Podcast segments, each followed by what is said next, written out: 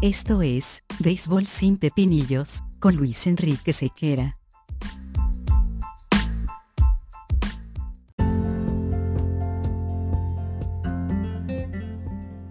Béisbol sin Pepinillos es una presentación de Vatel. Despierta el sabor con Vatel.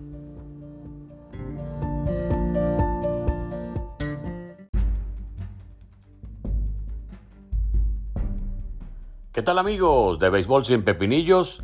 Sean bienvenidos una vez más a una entrega de su podcast, agradeciendo todos los mensajes que nos han enviado a nuestras cuentas de Instagram y Twitter, arroba sequeranet.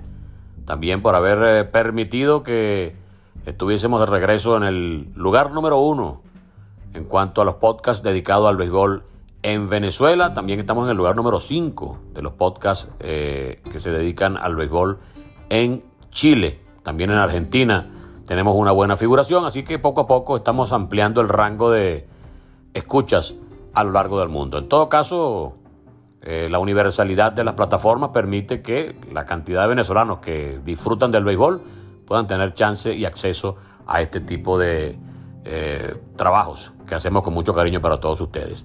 El Pepinillo, y por cierto, cuando hablo de Pepinillo, como es el podcast, se llama Béisbol sin Pepinillos, porque aclaré en alguna oportunidad que el pepinillo era algo que no me gustaba, pues cada vez que diga el pepinillo de este podcast es algo que efectivamente no me gusta. O sea que algo con lo que o no estoy de acuerdo, o no me agrada, o sencillamente no es una noticia positiva para el mundo del béisbol desde la óptica de quien tiene el placer de hablar con todos ustedes. Así que muchas gracias a mi hermano Enrique Lazo, que siempre ha estado pendiente de todos los eh, capítulos de hecho, el capítulo que grabé con él hace más de un año, cuando estaba yo en Argentina con el asunto de la pandemia, ha sido uno de los más escuchados entre todos los que se grabaron en esa época.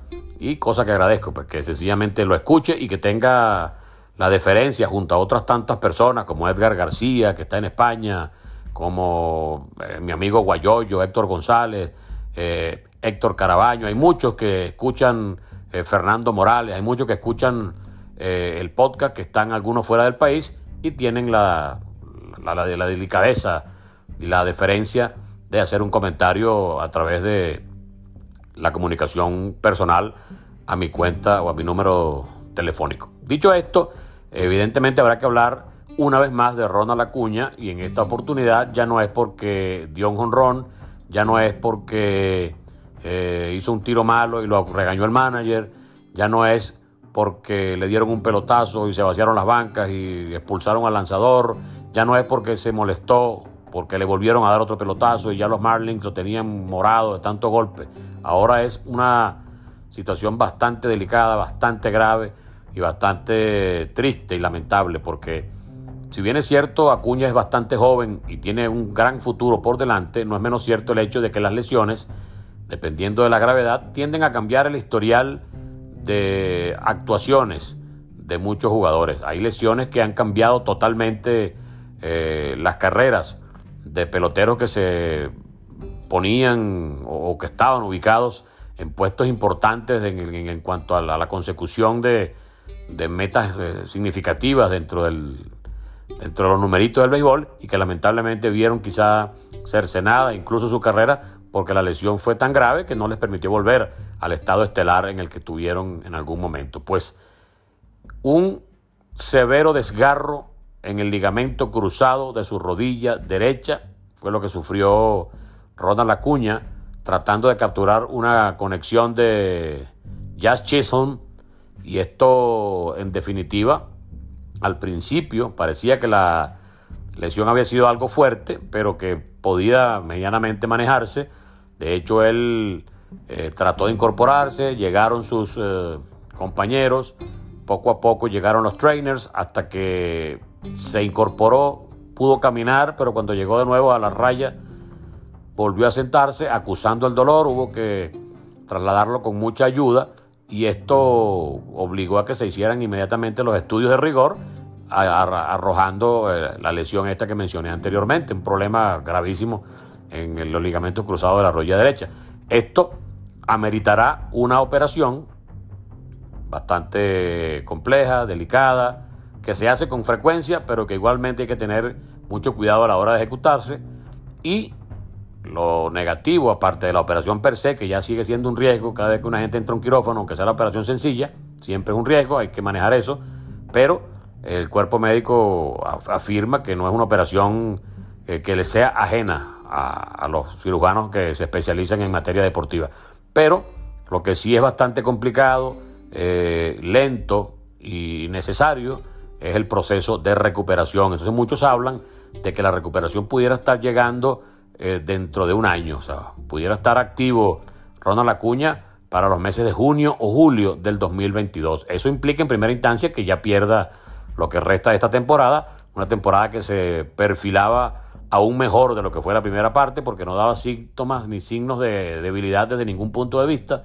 Estaba perfecto, corriendo mucho, atacando los batazos, atacando los picheos y estaba siempre en el ojo de huracán haciendo cosas positivas. Entonces ya esta temporada quedó como quedó. No va a estar jugando más Ronald Acuña este año.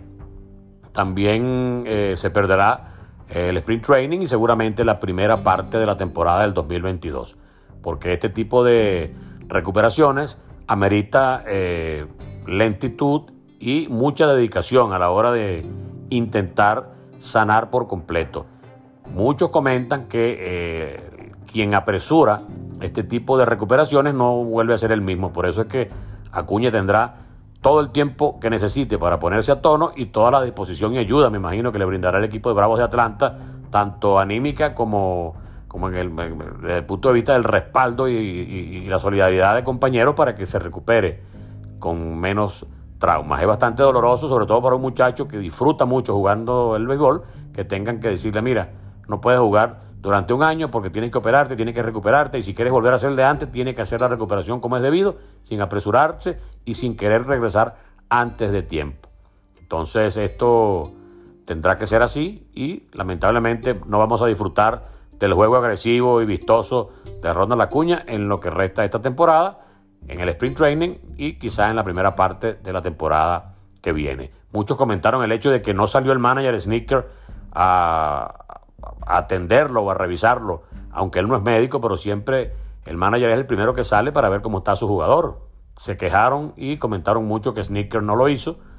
Eh, eso, bueno, ya quedará de parte del señor Sneaker y de la necesidad que él haya tenido de ir o no a atender a su principal estrella que estaba atendido en el right field, luego de tratar de capturar esto y que se, se hubiese lastimado la, la rodilla derecha de una manera que ya se determinó que fue bastante lamentable, bastante grave. Otros comenzaron a decir, menos mal que firmó su contrato, porque si esta lesión llega en otro momento, quizá entonces este contrato que firmó no hubiese sido posible.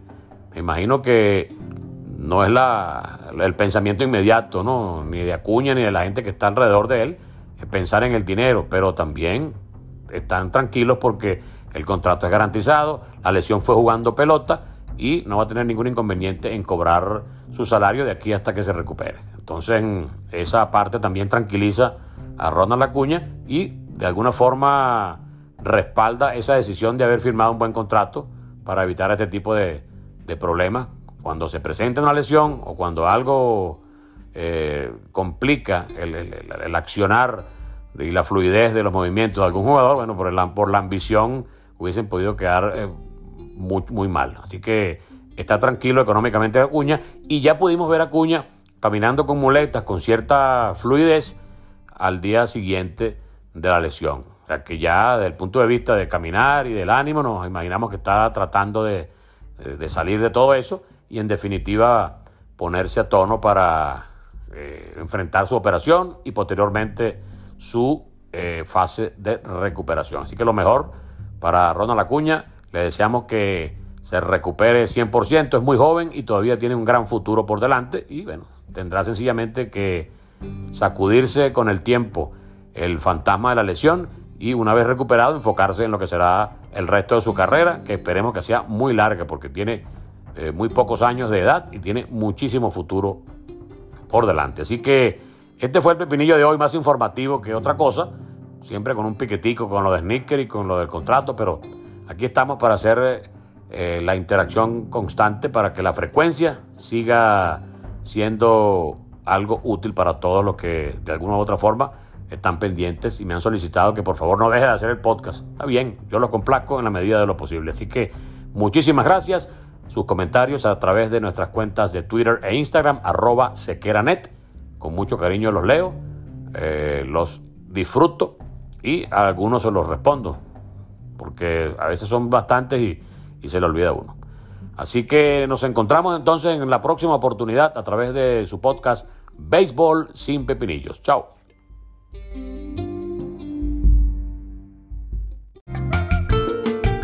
En Venezuela, el béisbol es sinónimo de pasión, esa que nos mueve, nos emociona, nos une y nos hace despertar el verdadero sabor de la fanaticada. Esta nueva temporada, mantente al bate con Vatel. Despierta el sabor de tu pasión, despierta el sabor con Vatel.